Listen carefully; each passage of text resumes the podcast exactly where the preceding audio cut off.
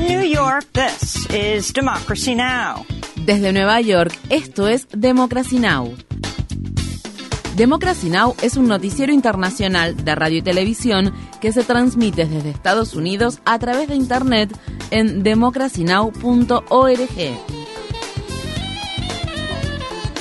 Welcome to Democracy Now!, democracynow.org. Bienvenidos a Democracy Now! en español democracynow.org barra es, el informativo de Guerra y Paz con Amy Goodman.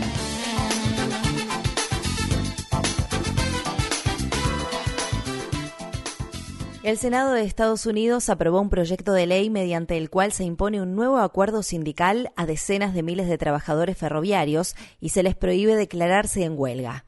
Solo 15 senadores votaron en contra de la legislación el jueves. El proyecto de ley exige que unos 60.000 trabajadores del transporte ferroviario, que anteriormente habían rechazado acuerdos sindicales tentativos, sigan trabajando. De lo contrario, serán despedidos. Los senadores rechazaron una enmienda que pretendía extender el plazo límite de la negociación por otros 60 días. Otra medida que habría otorgado a los trabajadores ferroviarios siete días remunerados de ausencia por enfermedad no logró superar una maniobra obstruccionista después de que 42 senadores republicanos y el demócrata de Virginia Occidental, Joe Manchin, se opusieran a aprobarla. El senador independiente de Vermont, Bernie Sanders, habló desde el recinto del Senado antes de la votación del jueves. Sin embargo, actualmente en esa industria, los trabajadores que realizan trabajos difíciles y peligrosos no tienen días remunerados de ausencia por enfermedad, ni un solo día. Si te enfermas, recibes una advertencia y si tienes dos, te despiden. Esto no puede ni debe suceder en Estados Unidos en 2022. Los 435 congresistas de la Cámara de Representantes y los 100 senadores tienen derecho a una cantidad ilimitada de días remunerados de ausencia por enfermedad. El presidente Biden, quien como candidato se comprometió a ser el presidente que más iba a estar a favor de los sindicatos en la historia de Estados Unidos, prometió firmar el impopular acuerdo y convertirlo en ley. La Corte Suprema de Estados Unidos acordó escuchar los argumentos orales de un caso que busca impugnar el plan de condonación de préstamos estudiantiles del presidente Joe Biden. El jueves, el alto tribunal dijo que permitiría que se mantuvieran las decisiones de los tribunales inferiores que bloquean el plan de condonación de préstamos estudiantiles mientras el caso avanza. Está programado que los argumentos orales se presenten en febrero. El plan de Biden establece que se cancelen hasta 20 mil dólares por prestatario en deudas por préstamos estudiantiles a decenas de millones de prestatarios. En un comunicado, el Centro de Protección de Estudiantes Prestatarios dijo, una vez más, la credibilidad de la Corte Suprema se basa en su capacidad para reconocer lo que todos sabemos que es verdad. Cancelar la deuda estudiantil es legal y necesario para asegurar el futuro financiero de 40 millones de estadounidenses. El presidente de Estados Unidos, Joe Biden, recibió al presidente francés, Emmanuel Macron, en la Casa Blanca el jueves por la noche, en lo que fue la primera cena de Estado de su presidencia. La visita de Estado formal se produjo después de que Macron se reuniera con Biden en el despacho oval, donde discutieron asuntos como la política comercial y la invasión rusa de Ucrania. Después de la reunión, ambos mandatarios brindaron una conferencia de prensa desde la Casa Blanca, donde el presidente Macron dijo que planeaba mantener conversaciones con el presidente ruso, Vladimir Putin, en los próximos días. Biden dijo que estaría dispuesto a reunirse con Putin, pero solo si se cumplían ciertas condiciones.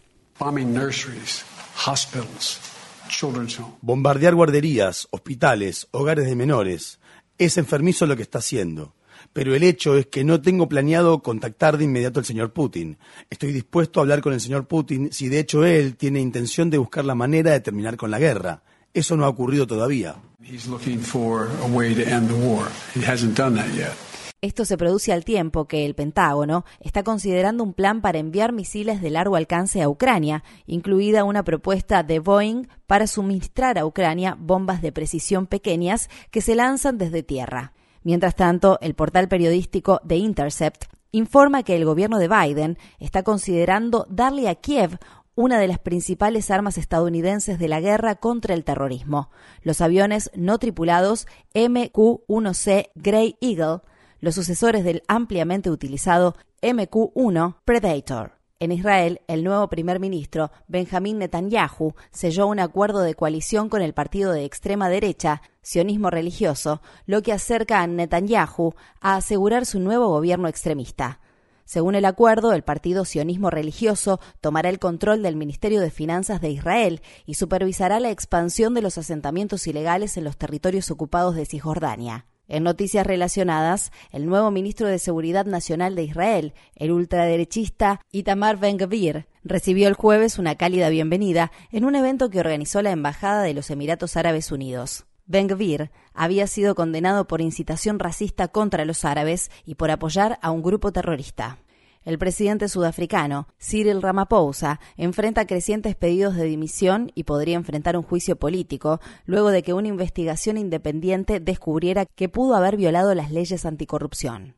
La investigación se centró en el presunto robo de millones de dólares en efectivo de una granja destinada a la cría de animales de caza propiedad de Ramaphosa quien está acusado de encubrir y luego esconder parte del efectivo en un sofá de cuero. Ramaphosa sostiene que denunció el robo y que el dinero encontrado en el sofá era en realidad de la venta de búfalos de su granja. El gobernante Congreso Nacional Africano de Sudáfrica se reunirá este viernes para discutir el destino de Ramaphosa.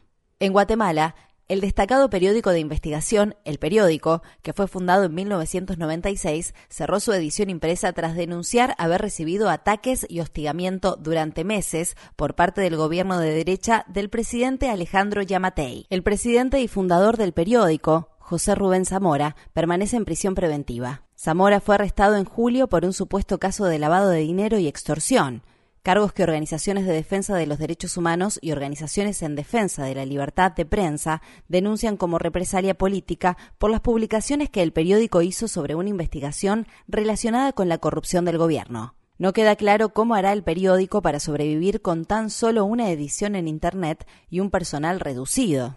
En su última columna editorial, la cual escribió desde su celda, Zamora dijo han sido 30 años de lucha contra la corrupción y la impunidad, contra los abusos de poder y el terrorismo de Estado, en favor de la libertad, la transparencia y la rendición de cuentas. Un nuevo informe de Amnistía Internacional confirma que la policía colombiana utilizó el acoso sexual, la tortura y la desnudez forzada contra mujeres y personas LGBTQ como herramientas para reprimir las protestas contra el gobierno de derecha del expresidente Iván Duque, que se llevaron a cabo a nivel nacional en 2021. La secretaria general de Amnistía Internacional, Agnès Calamard, dijo que ningún oficial de policía ha comparecido ante la justicia por las cientos de violaciones de derechos humanos basadas en el género que se llevaron a cabo.